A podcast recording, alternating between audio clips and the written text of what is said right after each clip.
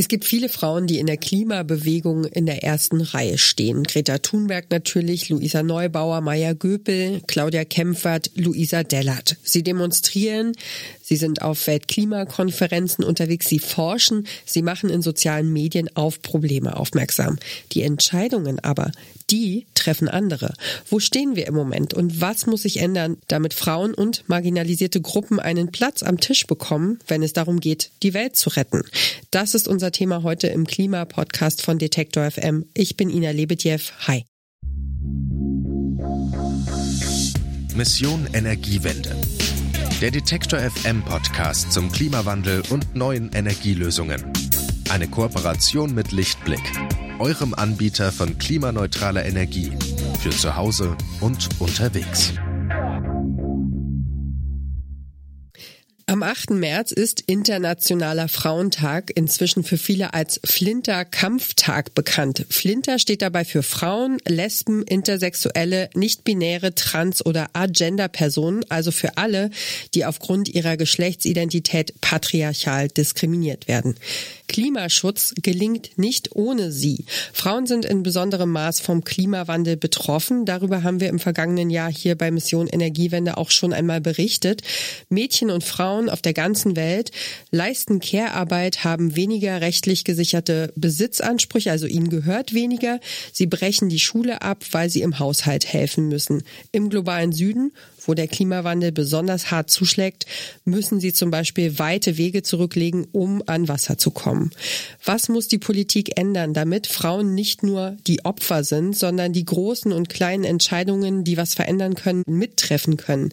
Darüber spreche ich jetzt mit meiner Kollegin Alina Metz. Sie hat sich mit all diesen Fragen beschäftigt. Hallo Alina, schön, dass du da bist. Hallo Ina. Äh, bevor wir anfangen, vielleicht noch ganz kurz eine kleine Anmerkung. Äh, wir werden in dieser Folge oft über Frauen und Mädchen sprechen. Das liegt aber auch einfach daran, dass wir gesellschaftlich eben noch weitestgehend binär strukturiert sind. Also die Art, wie die Welt aufgeteilt ist, bestimmt irgendwie auch, wie wir darüber reden können, zum Beispiel eben aufgrund der Studienlage. Wir geben uns Mühe, äh, damit niemanden zu verletzen äh, mit der Art, wie wir darüber reden, aber irgendwie müssen wir es ja ausdrücken und wir geben unser Bestes, äh, euch damit nicht weh zu tun. Genau. Jetzt habe ich am Anfang ja einige Namen von Frauen aufgezählt, die hier in Deutschland medial besonders viel Aufmerksamkeit bekommen, wenn es um Klimaaktivismus geht. Alina, wie ist das? Täuscht der Eindruck oder engagieren sich tatsächlich mehr Frauen als Männer auf diesem Gebiet? Nein, das nimmst du tatsächlich ganz richtig wahr. In den vergangenen Jahren ist deutlich geworden, dass bei dem Thema mehr Frauen und marginalisierte Menschen wie Angehörige der LGBTQ-Plus-Community auf die Straße gehen. Eine Untersuchung des Instituts für Protest- und Bewegungsforschung zeigte 2019, dass bei den Fridays for Future Demos rund 60 Prozent der Teilnehmenden weiblich waren. Auch in anderen Ländern waren deutlich mehr Frauen als Männer aktiv. In den Niederlanden lag der Anteil von Frauen bei solchen Protestaktionen sogar bei 74 Prozent. Ah, okay, krass. Ähm, das ist interessant, weil ich hatte das so empfunden, wusste aber nicht, dass das inzwischen tatsächlich auch eindeutige Zahlen dazu gibt. Und was mich auch interessieren würde, weiß man auch, weshalb in den vergangenen Jahren mehr Frauen auf die Straße gehen? Ja, Frauen werden bei klimapolitischen Fragen oft nicht berücksichtigt, obwohl sie ja eigentlich am meisten davon betroffen sind. Und das liegt vor allem daran, dass sie auf politischer Ebene unterrepräsentiert sind. Es ist ja ein Fakt, dass mehr Männer Machtpositionen innehaben als Frauen. UN Women schreibt zum Beispiel, dass im vergangenen Herbst in nur 28 Ländern weltweit eine Frau an der Spitze stand. Und nur 14 Länder haben eine 50-50 Geschlechterverteilung in ihren Kabinetten erreicht. Zwar ist in den vergangenen Jahren schon einiges geschafft worden, aber wenn es da im gleichen Tempo weitergeht, dann haben wir erst in etwa 130 Jahren eine Gleichstellung der Geschlechter in den höchsten Machtpositionen. Das hat zumindest UN Women ausgerechnet. Ja, ouch, ne? Das ist natürlich krass. Also ich meine, ich habe die Zahl jetzt auch schon des Öfteren gehört und gelesen, aber ähm, ja da kann man nicht mal was dazu sagen, finde ich. Also es ist schon heftig. Ja, das dauert also noch eine ganze Weile. Und das Problem ist, das trifft ja auf jeden Bereich in der Politik zu. Das hat mir auch Gotelind Alba erklärt. Gotelind Alba, der Name, der sagt mir was. Ich glaube, sie war schon im vergangenen Jahr zum Internationalen Weltfrauentag bei Mission Energiewende zu Gast. Und das ist ja dann eigentlich besonders spannend, weil sie auch einschätzen kann, ob sich irgendwas bewegt äh, in den vergangenen Jahren, aber auch in diesem einen Jahr, das wir jetzt ähm, erlebt haben. Genau, Gotelind Alba, sie ist äh, Mitbegründerin und Vorstandsmitglied des globalen Netzwerks Gender CC Women for Climate Justice. Und das ist ein Netzwerk aus Organisationen, Expertinnen und Aktivistinnen aus aller Welt, die sich für eine geschlechtergerechte Klimapolitik einsetzen.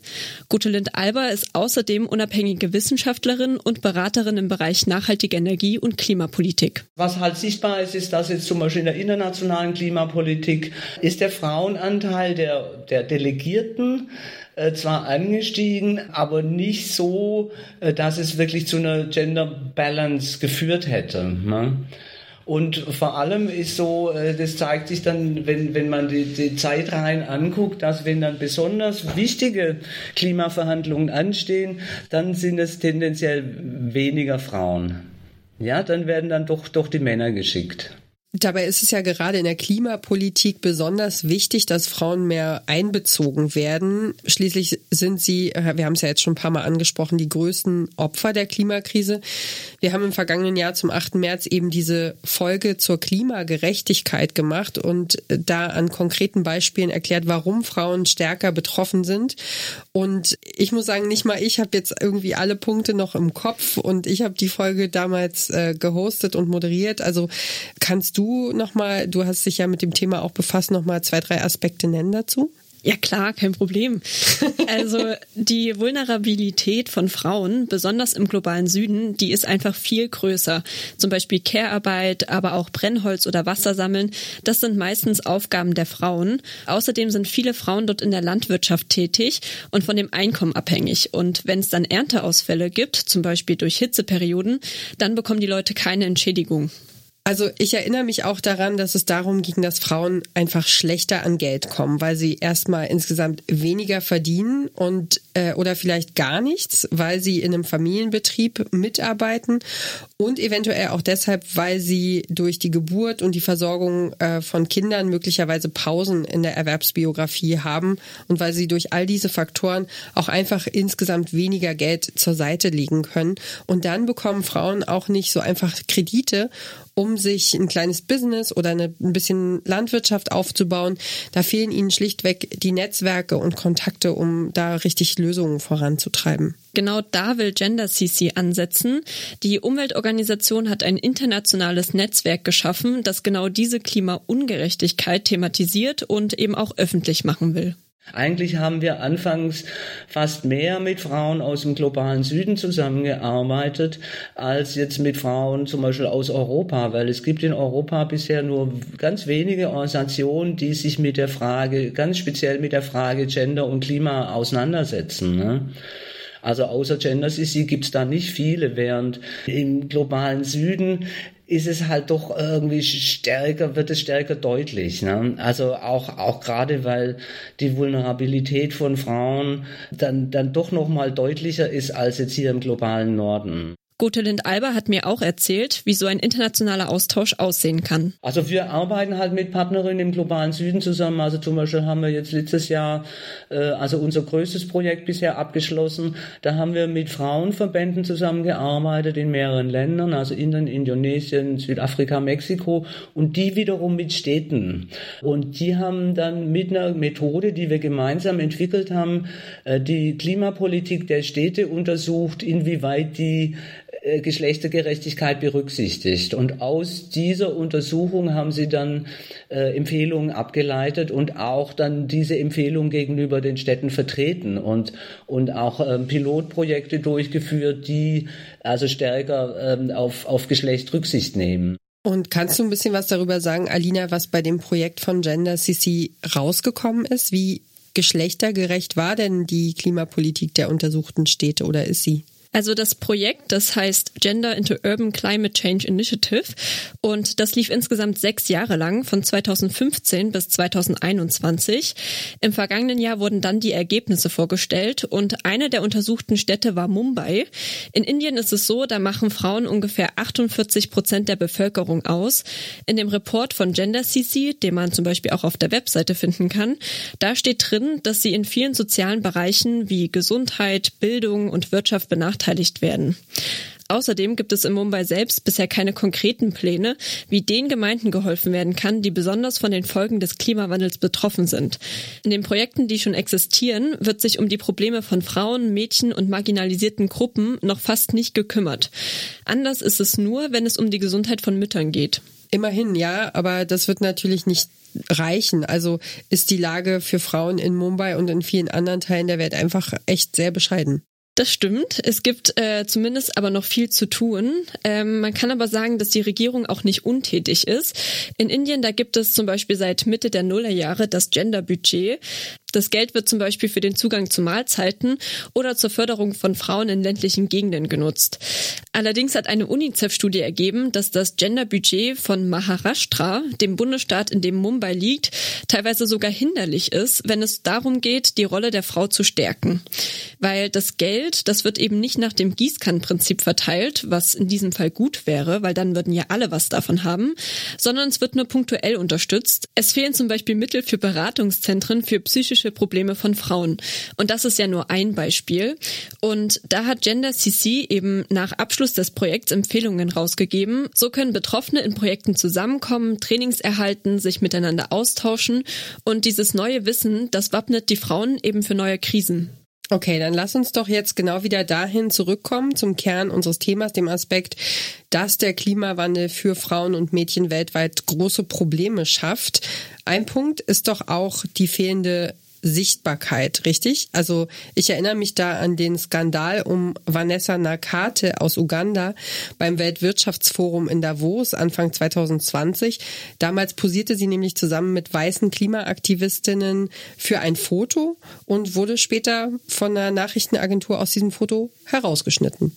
Genau, und das Ironische daran ist ja, dass Vanessa Nakate zuvor darüber gesprochen hatte, dass die Stimmen von Menschen aus afrikanischen Ländern mehr gehört werden müssten.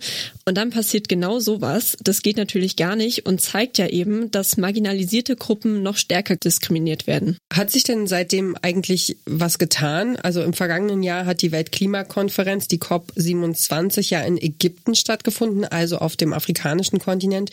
Und dabei sollten auch die Interessen der Afrikaner afrikanischen Länder im Mittelpunkt stehen. Das war zumindest der Plan und das war doch auch erstmal ein ganz gutes Zeichen damals, oder? Schon, aber es ist dann eben anders gelaufen als geplant. Man hätte ja meinen können, dass afrikanische Aktivistinnen stärker vertreten sind, wenn die Weltklimakonferenz in einem afrikanischen Land stattfindet, wie du es gesagt hast. Stattdessen gab es aber viele Probleme. Verschiedene Aktivistinnen berichteten zum Beispiel in einem Artikel von Global Citizen davon, dass es alles andere als leicht war, vorab für die Konferenz akkreditiert zu werden. Und es gab auch Berichte, dass viele Menschen und Expertinnen nicht teilnehmen konnten, weil sie es sich nicht leisten konnten, einfach dahin zu reisen. Und das zeigt also deutlich, dass die Konferenz für Menschen aus ärmeren Ländern nicht so zugänglich war, wie sie es hätte sein sollen. Ja, genau. Und das ist ja der Knackpunkt eigentlich, äh, warum wir diese Folge machen, weil eben ja, äh, es einfach ein Missverhältnis gibt und nicht alle äh, an dem Tisch Platz nehmen können, wo Entscheidungen getroffen werden. Genau, und dieses Teilnehmen, dabei sein, das wäre ja eigentlich genau das, was so wichtig ist. Weil wir haben es ja jetzt auch schon ein paar Mal gesagt, der globale Süden, der afrikanische Kontinent, ähm, dort leiden die Menschen eben einfach am meisten unter der Klimakrise. Richtig, Afrika ist am stärksten von Extremwettern betroffen und das, obwohl der Kontinent am wenigsten was dafür kann. Also Afrika ist nämlich für nicht einmal vier Prozent des globalen CO2-Ausstoßes verantwortlich und zwar für nur 3,8 Prozent, um genau zu sein. Okay, hilf mir nochmal auf die Sprünge. Ich habe es jetzt nicht parat. Wie steht Deutschland da, wenn es um den globalen CO2-Ausstoß geht? Also Deutschland allein ist für circa zwei Prozent verantwortlich. Und natürlich muss man sich da mal kurz die Relation vor Augen führen. Die Bundesrepublik Deutschland ist nur eine Industrienation, während Afrika als Kontinent ja 54 Länder zählt. Also das ist ja schon ein gewaltiger Unterschied. Äh, voll erwischt jetzt, würde ich sagen. Ich muss zugeben, man ertappt sich kurz bei diesem Gedanken, ach ja, okay, zwei Prozent, das geht ja, aber es ist eben einfach überhaupt nicht vergleichbar miteinander.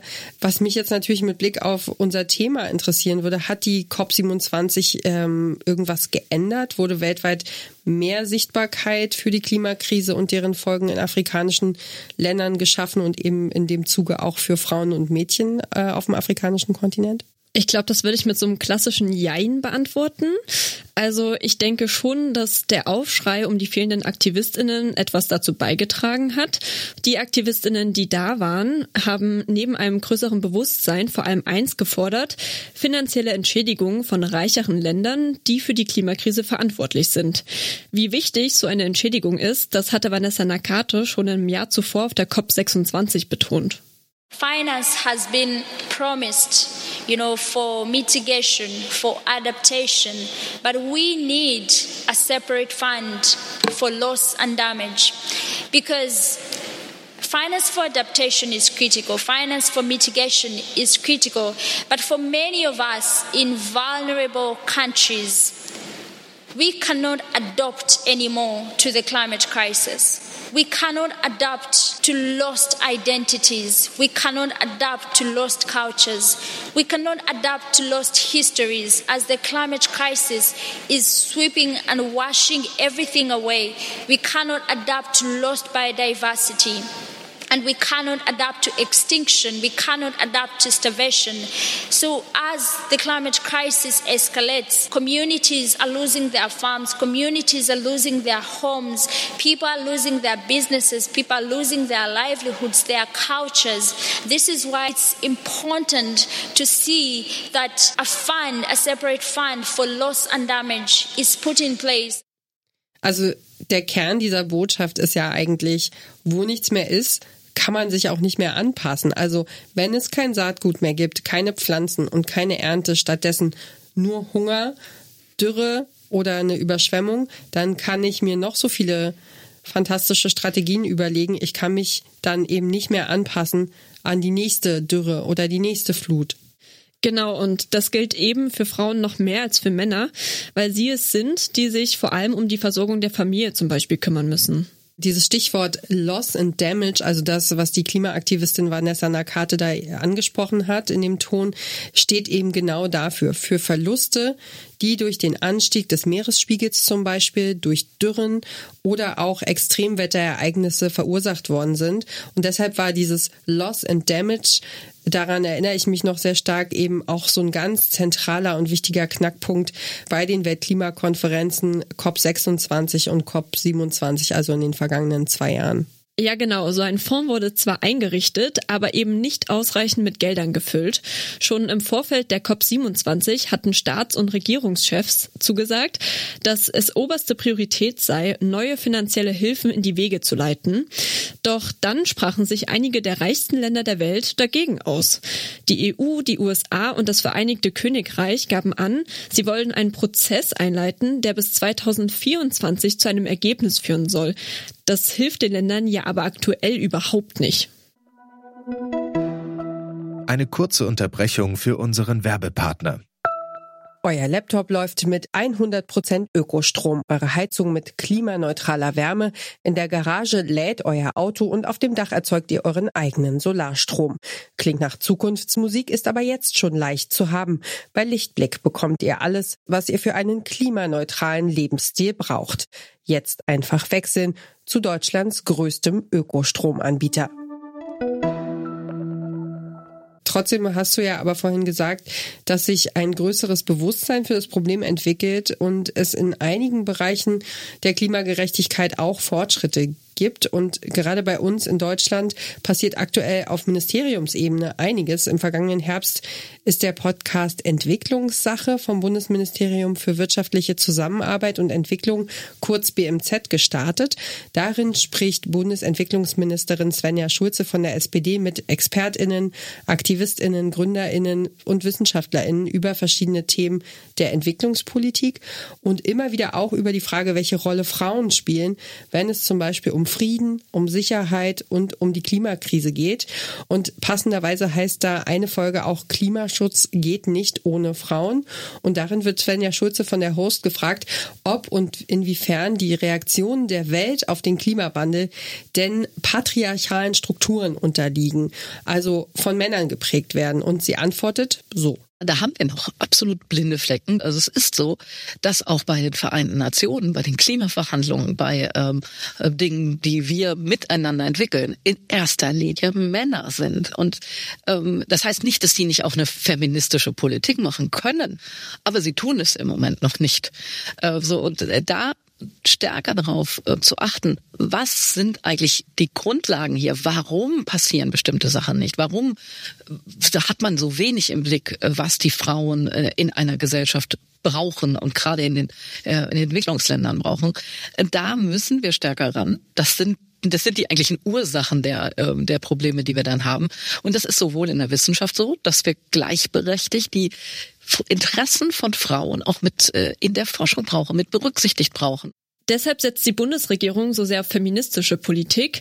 Das wird vor allem von Bundesentwicklungsministerin Svenja Schulze und von Bundesaußenministerin Annalena Baerbock mit vorangetrieben. Baerbock wurde nach der Bundestagswahl 2021 an die Spitze des Außenministeriums der Bundesrepublik gesetzt, als erste Frau in dieser Position und das war ein bedeutender Schritt, sagt Gender CC Vorstandsmitglied Gotelind Alber. Also ich glaube, das ist schon sehr wichtig. Also es ist noch nicht eine Garantie. Also das ist auch aus Studien bekannt. Also zum Beispiel in Schweden wurden Studien durchgeführt und äh, also wie jetzt sich der Frau, der höhere Frauenanteil in der Politik auswirkt. Und es wirkt sich nicht zwingend so aus, dass dann auch gerade jetzt Frauen, feministische Fragen, Geschlechterfragen stärker thematisiert werden. Aber es ist halt doch äh, eine, eine große Chance äh, dafür. Also das sieht man jetzt nicht nur im Außenministerium, sondern auch im Entwicklungsministerium. Ne? Also Ministerin Schulze verkündet ja jetzt zur selben Zeit eine feministische Entwicklungspolitik. Und sie hat es auch vorher im Umweltministerium hat sie ähm, die Frage von Geschlechtergerechtigkeit sehr stark vorangetrieben. Feminismus und Politik ist auf jeden Fall ein richtig spannendes Feld. Die ehemalige Bundeskanzlerin Angela Merkel von der CDU hat sich ja erst kurz vor Ende ihrer Kanzlerschaft bekannt und in einem Interview gesagt, ja, ich bin Feministin. Und ich habe das mal rausgesucht. Ihr Vorgänger Gerhard Schröder von der SPD hatte 1998 vor Parteifreunden von Familie und das ganze Gedöns gesprochen, als es um das Bundesministerium für Familie, Senioren, Frauen und Jugend ging seitdem ist zum Glück denn dann doch schon einiges passiert und hat sich verändert. Annalena Baerbock hatte ja von Anfang an gesagt, dass sie feministische Außenpolitik machen will. Auch wenn wir da jetzt natürlich nicht komplett eintauchen können und müssen, hast du einen Stichpunkt, was bedeutet das eigentlich, feministische Außenpolitik? Ja, das haben wir Christina Lunz gefragt. Sie ist Mitbegründerin und Co-CEO vom Center for Feminist Foreign Policy, ehemalige Politikberaterin für das Auswärtige Amt und hat auch im vergangenen Jahr ein Buch zu dem Thema geschrieben. Feminismus in Außenpolitik und Feminismus im Allgemeinen geht ja gegen das Patriarchat. Das Patriarchat als Gesellschaftssystem, in dem wir alle seit vier bis 6.000 Jahren leben, in patriarchalen Strukturen. Das heißt, der Mann hat das Sagen in Staat und Familie.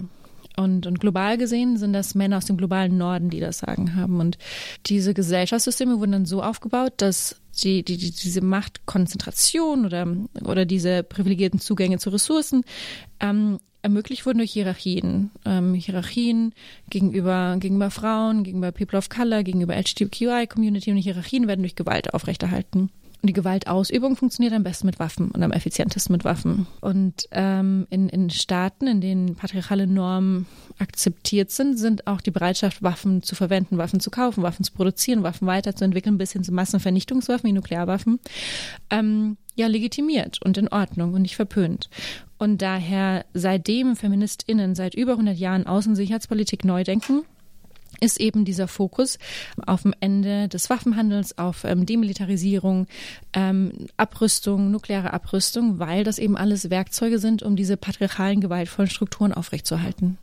Wenn es nach der Bundesregierung geht, dann bedeutet feministische Außenpolitik erstmal anzuerkennen, dass es Unterschiede und Ungerechtigkeiten gibt in den Lebenswirklichkeiten von Menschen. Wir haben ja vorhin schon über Frauen im globalen Süden gesprochen und ich gebe dir jetzt mal ein paar Beispiele von Sachen, die wirklich hier bei uns passieren. Studien zeigen zum Beispiel, dass Städte für Männer gebaut sind, weil die sich ganz anders durch die Welt bewegen. Außerdem gibt es natürlich den Gender Pay Gap. Es ist einfach ein Fakt, dass Frauen Frauen immer noch weniger Geld verdienen als Männer. Außerdem haben sie weniger Macht, weniger politische Mitsprache und gründen auch viel seltener eigene Unternehmen. Außerdem werden Herzinfarkte bei Frauen zum Beispiel schlechter erkannt, weil die Symptome an Männern erforscht und aufgeschrieben werden. Und ein letztes Beispiel ist, dass zum Beispiel erst vor drei Monaten der erste Crash-Test-Dummy mit einem weiblichen Körper entwickelt wurde. Also da sind wir ganz schön hinterher. Und dementsprechend kann man so sagen, in einem ersten Schritt bedeutet feministische Außenpolitik Anerkennung von Unterschieden und Ungerechtigkeiten.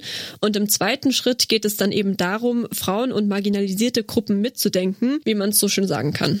Ja, also es geht im Grunde ja auch darum, dass wenn mehr Frauen am Tisch sitzen, tatsächlich um Entscheidungen zu treffen, um zu beraten, dann bringen die natürlich ihre Erfahrungen, ihre Lebenswirklichkeit ähm, und Gedanken mit ein, die sich vielleicht jemand, äh, ne, also ein weißer Mann oder eine weiße Frau kann sich nicht einfühlen in die Situation, wie es ist, als schwarzer Mensch äh, zum Beispiel in Deutschland zu leben oder ähm, ich kann mich nicht da, da reinversetzen. Also ich muss versuchen, das mitzudenken, aber ich kann es, kann mich nicht komplett komplett hineinversetzen, wenn es darum geht, ähm, wenn jemand behindert ist, wie, wie sich das anfühlt, zum Beispiel, also geistig behindert oder körperbehindert, eben sich in der Gesellschaft zurechtzufinden und ähm, dass irgendwie die Fahrräder, die wir irgendwo, keine Ahnung, auf der Rampe, auf der Rollstuhlrampe abstellen, dass die vielleicht demjenigen im, im Weg sein könnten, der da lang muss und für den äh, die Rampe gebaut ist. Das muss man halt einfach irgendwie begreifen. Und das sind die, diese ganzen kleinen Randaspekte, die man nicht wahrnimmt, wenn man nicht betroffen ist. Ähm,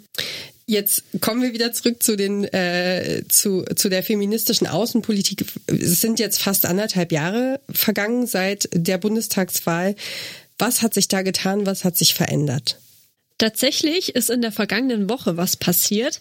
Am 1. März haben Svenja Schulze und Annalena Baerbock ihre Leitlinien zur feministischen Außen- und Entwicklungspolitik vorgestellt. Beiden geht es darum, Gesellschaften gerechter zu machen, sagte Schulze bei dem Termin. Wenn Frauen selber entscheiden könnten, wann sie mit wem Kinder bekommen, bedeutet dies, dass junge Mädchen die Schule abschließen könnten. Oder ein anderes Beispiel. Schulze sagte wörtlich, die meisten, die Felder bewirtschaften, sind Frauen. Wenn ihnen ihnen das Land nicht gehört, bekommen sie keine Kredite.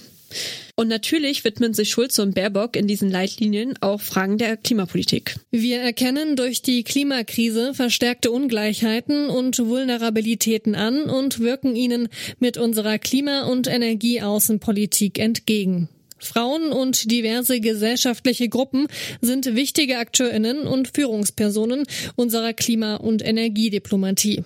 Wir helfen, die spezifischen Auswirkungen der Klimakrise auf Frauen und marginalisierte Gruppen auszugleichen. Und gibt es da auch konkrete Ansätze und Projekte? Ja, sie legen zum Beispiel Geschlechtergerechtigkeit als Leitprinzip fest. Die Gender-Strategie der Bundesregierung für die internationale Klimaschutzinitiative setzen wir konsequent um. In der Strategie ist Geschlechtergerechtigkeit als Leitprinzip bei der Finanzierung von Maßnahmen in den Bereichen Klimaschutz, Klimaanpassung und Biodiversitätsschutz verankert. Das heißt konkret, dass alle Projekte auf die Auswirkungen auf Frauen oder marginalisierte Gruppen geprüft werden. Besteht das Risiko einer negativen Auswirkung, werden wir die Projektdurchführungsorganisationen verpflichten, Sicherheitsmechanismen aufzusetzen. Und fördern genderresponsive Energie- und Klimaprojekte. In der Sahelregion fördern wir beispielsweise im Rahmen der internationalen Klimainitiative ein Projekt, um in Flüchtlingslagern und anderen Einrichtungen der humanitären Hilfe Dieselgeneratoren durch Solaranlagen zu ersetzen. Das Projekt wird nicht nur 18.000 Tonnen CO2 einsparen, sondern kommt insbesondere Frauen und Kindern zugute, da diese etwa 70 Prozent der Bevölkerung in VN-Flüchtlingslagern ausmachen. Das klingt tatsächlich nach was Gutem. Jetzt mal abschließend. Wir fragen uns ja in dieser Folge, wie wir Frauen als treibende Kräfte besser einbinden können. Svenja Schulze hat sie im Podcast Entwicklungssache als Agents of Change bezeichnet. Wie kommen wir dahin? Kann man ganz simpel sagen. Wir brauchen mehr Aufmerksamkeit, wir brauchen mehr Bewusstsein und vor allem brauchen wir mehr Frauen in Entscheidungspositionen, meint Gotelind Alber. Ich meine, es ist ja nicht automatisch in jeder Frau eingebaut, dass sie sich für Geschlechterfragen interessiert und da auch, auch dann kompetent ist.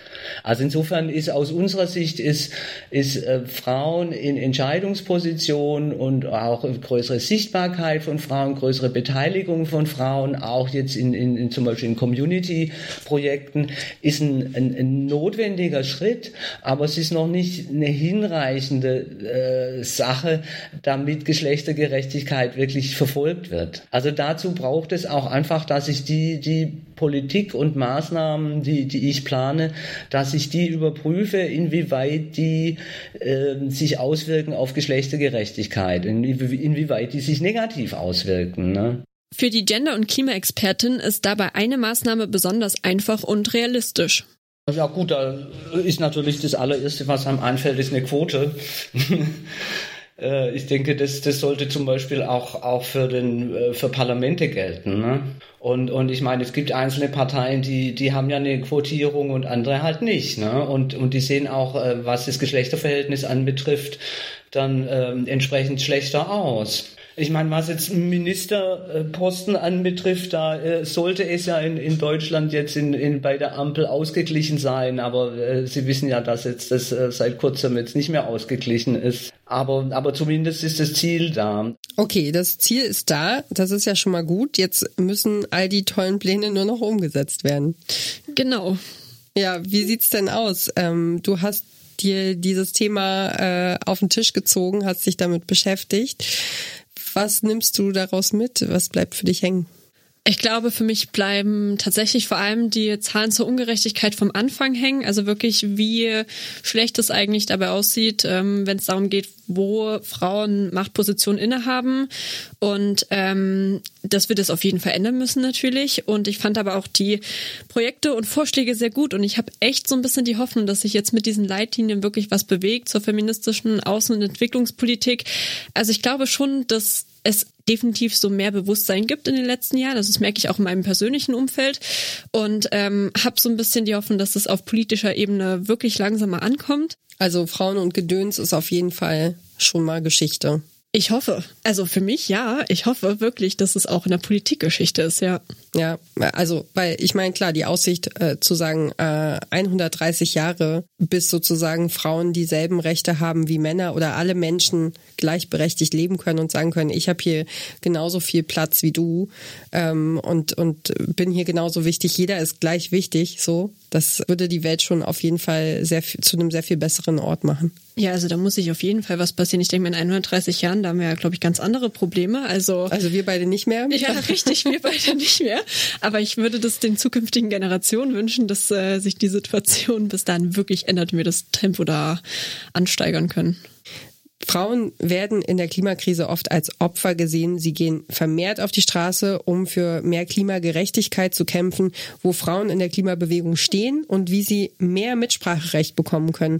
Dazu hat meine Kollegin Alina Metz recherchiert und ich sage ganz herzlichen Dank für das Gespräch und für deine Recherche. Gerne doch. Ja, und das war Mission Energiewende zum Internationalen Frauentag oder auch Flinterkampftag. Ihr findet den Klimapodcast von Detektor FM auch bei Instagram. Unter Mission.energiewende präsentieren wir euch unsere GesprächspartnerInnen, stellen spannende Fakten zusammen und arbeiten die Highlights aus unseren Folgen auf. Also schaut gerne mal vorbei und folgt uns. Das gilt natürlich auch für diesen Podcast. Wenn ihr keine Folge von Mission Energiewende mehr verpassen wollt, dann abonniert uns überall da, wo ihr auch sonst gerne Podcasts hört und sagt natürlich unbedingt gerne weiter, wenn euch gefällt, was wir hier machen. Empfehlungen bei den Eltern, bei Freundinnen, im Team auf der Arbeit, die helfen uns dabei, dass Menschen uns entdecken, die Mission Energiewende noch nicht kennen und das spannend finden könnten. Ich bin Ina Lebetjew und ich sage für heute vielen Dank, dass ihr uns zugehört habt und ciao, macht's gut, bis nächste Woche. Mission Energiewende der Detektor FM Podcast zum Klimawandel und neuen Energielösungen.